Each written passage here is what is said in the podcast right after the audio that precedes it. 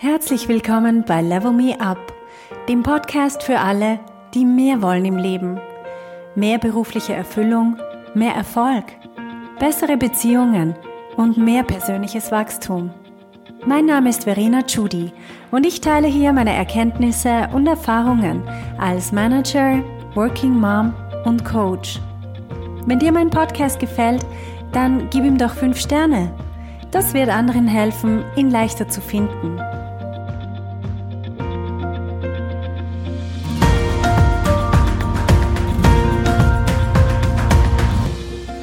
Zusammen!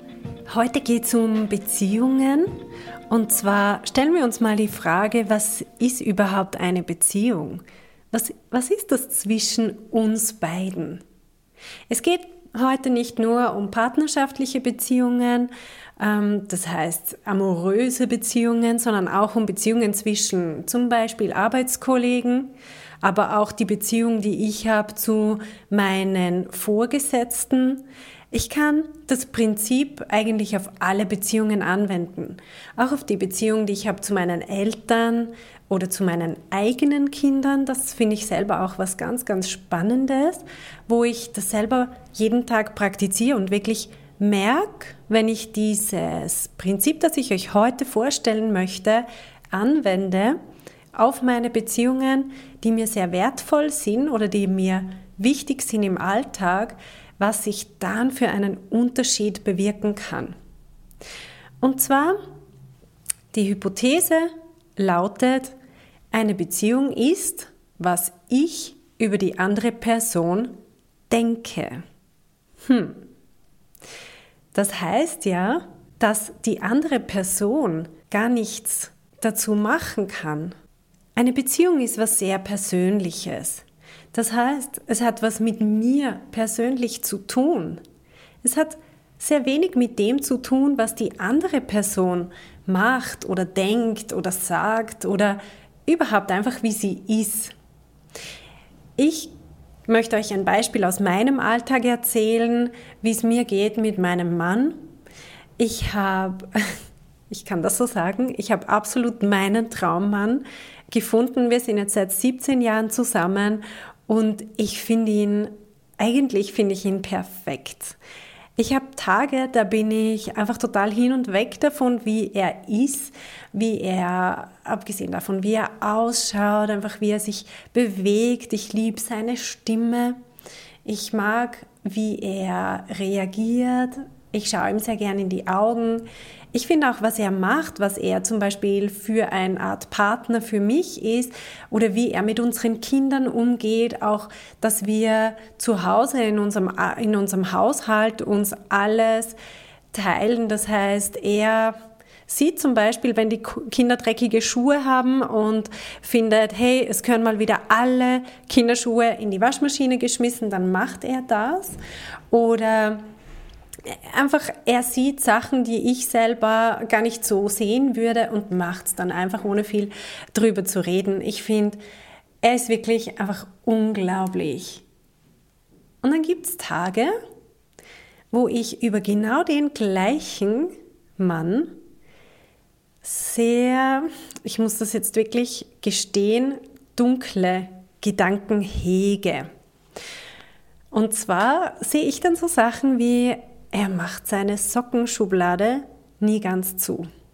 Die steht immer so zwei Zentimeter offen. Und wir haben so einen wunderschönen Schrank, wo ganz viele Schubladen drinnen sind, wo all unsere Wäsche drin verstaut ist. Nur seine Schublade steht immer so zwei Zentimeter offen. Und ich habe letztens mit einer Freundin, ich habe ihr das so ein bisschen erzählt, so im Scherz fast, und sie hat gesagt, das würde mich wahnsinnig machen. Ich weiß genau, was sie meint, weil es macht mich manchmal auch wahnsinnig, wenn ich das zulasse.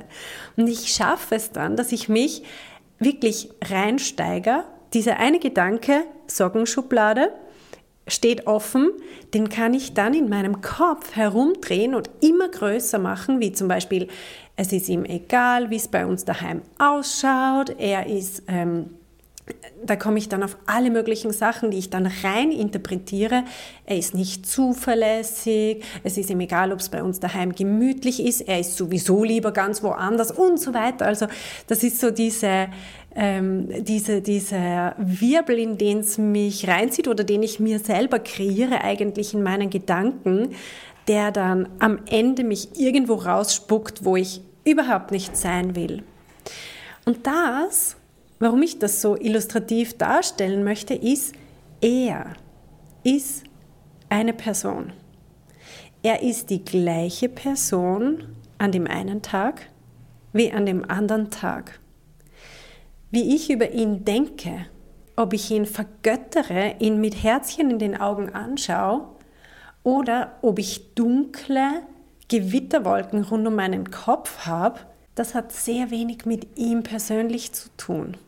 Das hat alles mit meinen Gedanken über ihn zu tun.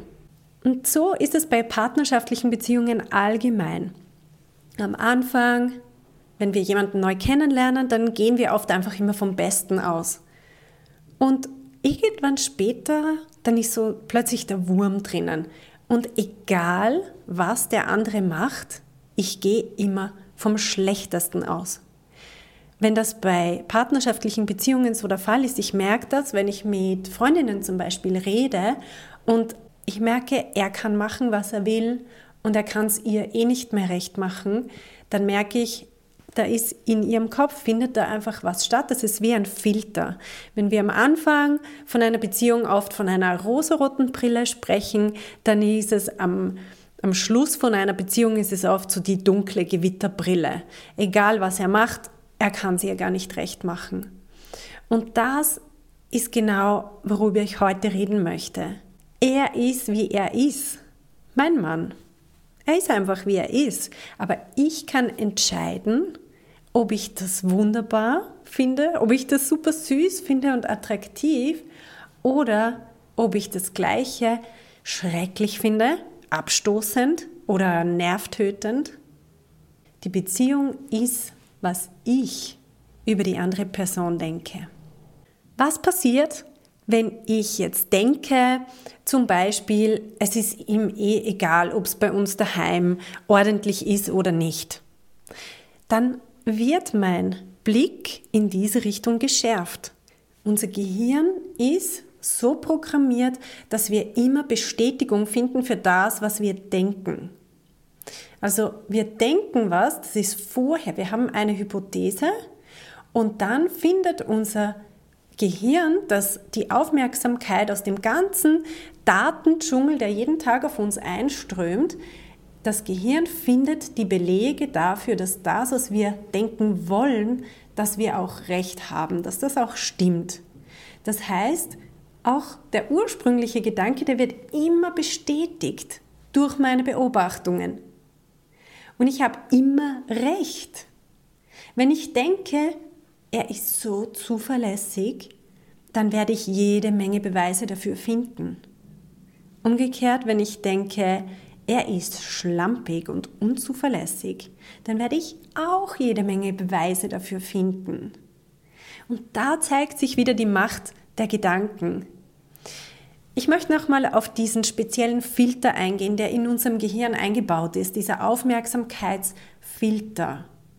Wir sehen nur, was wir für wichtig erachten, was wir für relevant erachten. Unser Weltbild zu festigen, das ist eine zentrale Funktion von diesem Aufmerksamkeitsfilter.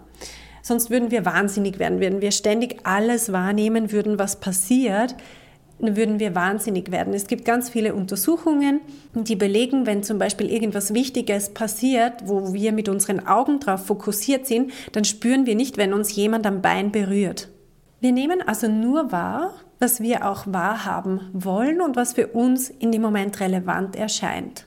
Und unser Gehirn möchte, um effizient arbeiten zu können, möchte es Recht haben. Es möchte sich nicht ständig selber hinterfragen. Sonst müssten wir ja auch ständig zugeben, dass wir uns geirrt haben. Das wäre irrsinnig ineffizient für unser blankes Überleben und Darum möchte unser Hirn so reibungslos und vor allem so energiesparend wie möglich arbeiten. Und deshalb ändert es sehr ungern die Meinung. Das heißt, wenn wir eine bestimmte Meinung haben oder uns entscheiden, einen gewissen Gedanken zu verfolgen, dann wird unser Gehirn immer wieder Beweise finden, warum das so ist. Das ist ein Nachteil.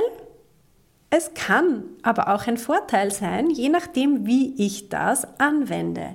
Wenn ich zum Beispiel eine Meinung bewusst wähle, zum Beispiel ich wähle bewusst die Meinung, mein Mann ist mein Traummann, dann wird mein Gehirn auch im Außen die Beweise, also die Evidenzen dafür finden, wieso ich recht habe. Das ist bei allen Meinungen so, ähm, aber wir konzentrieren uns eben heute mal auf Beziehungen. Und ich habe jetzt mal von meinem Partner gesprochen, aber es ist wirklich bei jeder Art von Beziehung so, in der Familie, aber auch bei Freunden, in der Arbeit, bei unseren Kollegen, Vorgesetzten. Es kann aber auch um komplett Unbekannte gehen, um Leute aus dem Fernsehen oder auf Social Media. Es geht auch um Politiker oder ganze Personengruppen, über die ich eine bestimmte Meinung habe. Okay, und wenn wir uns das jetzt mal bewusst machen und wirklich runterdestillieren auf die Essenz. Eine Beziehung ist, was ich über die andere Person denke. Dann ist ja die logische Schlussfolgerung, dass ich für alle Menschen auf der Welt das empfinden kann, was ich will. Es hängt nicht, und zwar überhaupt nicht von der Person ab, was ich fühle und wie es mir geht. Die andere Person, die kann mich lieben oder hassen oder ich bin ihr egal. Aber wie ich empfinde über diese Person, das kann ich selbst entscheiden. Weil die Beziehung aus dem besteht, was ich über die andere Person denke. Eine Person kann also keine Gefühle bei mir auslösen. Niemand kann mich aufregen, niemand kann mich stressen und auch niemand kann mich einschüchtern. Und niemand kann aber auch machen, dass ich mich großartig fühle. Niemand kann eine andere Person glücklich machen. Das heißt, wenn wir Beziehungen haben, aus einem emotionalen Mangel heraus, ich erwarte von der anderen Person, dass sie mir was gibt, was ich nicht selber in mir produzieren kann, dann ist diese Beziehung bzw. Dieser, dieser Wunsch, der ist zum Scheitern verurteilt. Das ist was, das liest man oft. Ich habe das auch schon oft gehört oder gelesen. Niemand kann eine andere Person glücklich machen. Okay, das klingt ja total logisch. Die Frage ist nur, wie machen wir das? Wie kann ich mich denn selber glücklich machen, damit ich rund bin und als komplette Person in eine Beziehung hineingehe? Auch zum Beispiel, vor allem wenn ich eine, eine, eine Vorgesetzte habe, die mir nicht wohlgesonnen ist.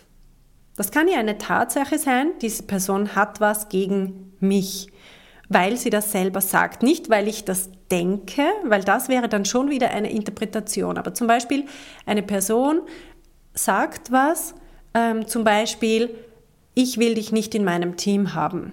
Jetzt ist es an mir, wie ich das interpretiere. Und diese Person kann mich grundsätzlich überhaupt nicht verletzen. Ich kann mich zum Beispiel dann fragen, woher kommt dieser Gedanke? Ist es fachlich oder ist es wegen der Sympathie oder liegt es an, an woran liegt es? Aber ich muss das nicht an mich heranlassen. Und ich kann selber entscheiden, was ich für diese Person empfinde. Ich habe das schon oft erlebt im Coaching, dass meine Klienten zum Beispiel jemanden sympathisch gefunden haben obwohl die Person ganz offensichtlich gegen sie gearbeitet hat. Das ist doch auch möglich. Warum ist das möglich? Und zwar, weil ich selber in meinem Kopf Gedanken produziere und mich entscheide, gewisse Gedanken zu haben, die diese Sympathie produzieren und aus mir selber hervorbringen. Das heißt, wir sind wieder da. Gedanken ich manage aktiv meine Gedanken, sie bringen die Gefühle hervor und die Gefühle sind das, was ich nachher erlebe und die mich auch dazu veranlassen, auf die eine oder auf die andere Art nachher zu handeln. Das ist vielleicht am Anfang nicht so leicht. Das klingt vielleicht noch logisch, wenn man sich das so anhört, aber ich möchte euch wirklich empfehlen, diese Arbeit zu machen, mal die eigenen Gedanken wirklich niederzuschreiben und dann zu schauen, okay, welche Gedanken kann ich stattdessen denken? Und das ist hart am Anfang. Das ist wirklich hart, weil wir lassen Denkmuster los, die wir lieb gewonnen haben, mit denen wir auch oft ganz ehrlich die Verantwortung abgeben für unsere Gefühle. Ich fühle mich schlecht und die andere Person ist schuld. Das nimmt die Verantwortung von uns selber weg. Das kann ganz angenehm sein, obwohl wir uns dabei schlecht fühlen. Und was wir machen können, ist, dass wir die Verantwortung zurückholen und sagen, hey, die andere Person kann machen, was sie will. Aber ich übernehme die Verantwortung für wie ich mich fühle und wie ich auch dann reagiere aufgrund von meinem Gefühl. Und das gibt mir selber die ganze Macht zurück. Ich bin nicht mehr das Opfer, sondern ich habe selber die Verantwortung für mein Leben und für die Resultate, die ich erziele. Zum Beispiel, wenn du jemanden in der Arbeit hast, der dich furchtbar aufregt, dann fang mal damit an. Schreib deine Gedanken über diese Person nieder. Alle diese schrecklichen, dunklen Gedanken, für die du dich vielleicht sogar schämst, wenn du sie dann mal auf dem weißen Papier stehen siehst. Ich habe diese Übung kürzlich mit einem Klienten gemacht, der gesagt hat, er hält es nicht mehr aus in seinem Team. Da sind Leute, er kriegt die Krise, wenn er die nur anschaut, wenn er in der Früh in die Arbeit geht und die machen so einen 20 nach 8 Mund und grüßen nicht einmal anständig. Ihm vergeht's wirklich und er kann schon nicht mehr schlafen, er geht so ungern ins Büro. Und er wollte dort wirklich den Job kündigen und alles hinschmeißen. Und wir haben dann mal dort angefangen, statt gerade zu schauen, okay, wo ist der nächste Ausgang, sondern welche was kannst du jetzt in dieser Situation lernen über Beziehungen, dass dir nachher, egal ob du nachher auch kündigst oder nicht, aber es wird dir nachher in jeder Situation so unglaublich helfen. Und er hat dann mal sich überlegt, eine dieser Personen rausgepickt und gesagt, okay, was kann ich denn Positives über diese Person denken? Was hat diese Person gern? In welcher Lebenssituation ist diese Person gut gelaunt, was kann sie gut. Zum Beispiel ist zum Vorschein gekommen, diese Person hat schon Enkelkinder und wenn der über seine Enkelkinder redet, dann ist er total Feuer und Flamme und dann ist er eigentlich sehr sympathisch, auch dass er sehr gut mit anpacken kann und, und so weiter. Also es kommen dann plötzlich Sachen, für die man diese Person auch respektieren oder stehen lassen kann so wie sie ist. Und mit diesen positiven neuen Gedanken ist mein Klient dann jeden Tag in die Arbeit gegangen und hat sich wirklich jeden Tag vor der Arbeit, hat er ein paar Minuten in sein Notizbuch geschrieben, diese positiven Gedanken über diese eine Person. Am Mittag, in der Mittagspause, habe ich ihm gesagt, setz dich doch vielleicht kurz ins Auto und mach das und denk positive Gedanken über die andere Person. So hat er das zwei Wochen lang durchgezogen. Ich meine, stell dir vor, zwei Wochen und jeden Tag ein paar Minuten nur.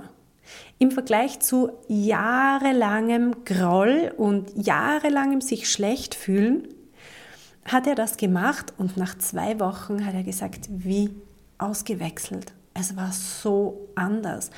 Und es geht gar nicht darum, die andere Person zu verändern, das ist ja das Schöne dran, sondern das Gefühl in ihm selber ist so viel besser gewesen. Er hat schlafen können wieder, er hat wieder seinen Job mit viel mehr Elan gemacht und er hat wieder Spaß gehabt, in die Arbeit zu gehen. Und das ist absolut das Wichtigste. Und vor allem, ich finde, was ich so toll finde dran, er hat eine Lektion gelernt, die kann er jetzt sein Leben lang auf alle Beziehungen anwenden und das wird ihm so viel helfen, egal welche Beziehung, weil er jetzt gelernt hat, dass die Beziehung im Endeffekt in seinem Kopf stattfindet. Wenn du dich aufregst oder wenn du irgendwie negative Gefühle hast über eine Person, dann frag dich mal, wie will ich mich denn fühlen? Wie will ich mich fühlen? Nicht, was will ich, dass die andere Person anders macht. Das ist meistens die erste Reaktion, dass wir uns gerade überlegen, aber ich möchte, dass die Person das anders macht, zum Beispiel nicht mehr so laut ist oder so frech zu mir oder wir haben manchmal das Gefühl, diese Person macht wirklich was, was uns wirklich beeinflusst, wo wir nichts selber entscheiden können. Nimm das einfach mal als Hypothese, so ist es nicht. Es findet alles in deinem Kopf statt. Meistens fühlen wir uns selber schrecklich, wenn wir so voller Groll und, und voller schlechter Gedanken sind. Wir wünschen dem anderen alles Mögliche, Blitz und Donner vom Himmel herab, aber dem anderen geht's blendend. Und wir selber stehen in dieser Gewitterwolke nur wegen dem, was in unserem Kopf vorgeht. Es ist wie wenn wir einen Becher Gift trinken und hoffen, dass der andere stirbt. Das Umgekehrte, jemanden zu lieben, das fühlt sich wunderschön an. Es ist heilsam. Bedingungslose Liebe ist so gesehen eigentlich das Egoistischste auf der Welt. Weil wenn ich alle Leute um mich herum bedingungslos lieben kann, dann geht es mir selber wunderbar und niemand kann mich verletzen. Das heißt nicht, dass ich nicht auch Grenzen setze. Ich liebe ja dann auch mich selber bedingungslos. Und das erst ermöglicht es mir, gesunde Grenzen zu setzen. Nicht aus einer Verletztheit heraus, sondern aus Selbstliebe. Also wenn ich jemanden bedingungslos liebe, wenn ich entscheide, dass ich meine Arbeitskollegen, meinen Partner, meine Kinder, meine Eltern, das ist manchmal der schwierigste Teil, wenn ich beschließe, bedingungslos zu lieben, dann geht es mir selber wunderbar. Und es ist so heilsam für mich selber. Drum, es mag irrsinnig egoistisch sein, aber es ist das Beste, was ich machen kann für mich selber, aber natürlich auch für die Welt da draußen. Ich kann aber nicht entscheiden, wie die nachher damit umgehen. Es ist auch nicht mein Bier. Wichtig ist für mich selber Verantwortung zu übernehmen. Also, jede Beziehung ist, was ich über die andere Person denke. Ich kann zu 100% steuern, wie ich über jemanden empfinde. Zu Hause, in der Arbeit und auch im Freundeskreis. Und wie mache ich das? Indem ich meine Gedanken steuere. Das ist wie immer die Basis, über die ich hier in dem Podcast immer wieder rede. So, das war meine Message für diese Woche. Ich freue mich, dass du wieder dabei warst und ich freue mich auch auf nächste Woche. Wenn du jemanden kennst, der auch von diesem Podcast profitieren könnte, dann bitte weiterempfehlen und selber auch auf den Abonnieren-Knopf äh, drücken, dann bist du nächste Woche wieder dabei. Bis dann! Hey, wenn du eine effektive Veränderung in deinem Leben wünschst, dann musst du vom Zuhören ins Tun kommen. In meinem Coaching-Programm Level Me Up gebe ich dir praktische Tools und Tipps, damit du genau das erreichst, was du dir wünschst. Schau auf verenachudi.com slash coaching und werd auch eine von den Frauen, die die Welt verändern.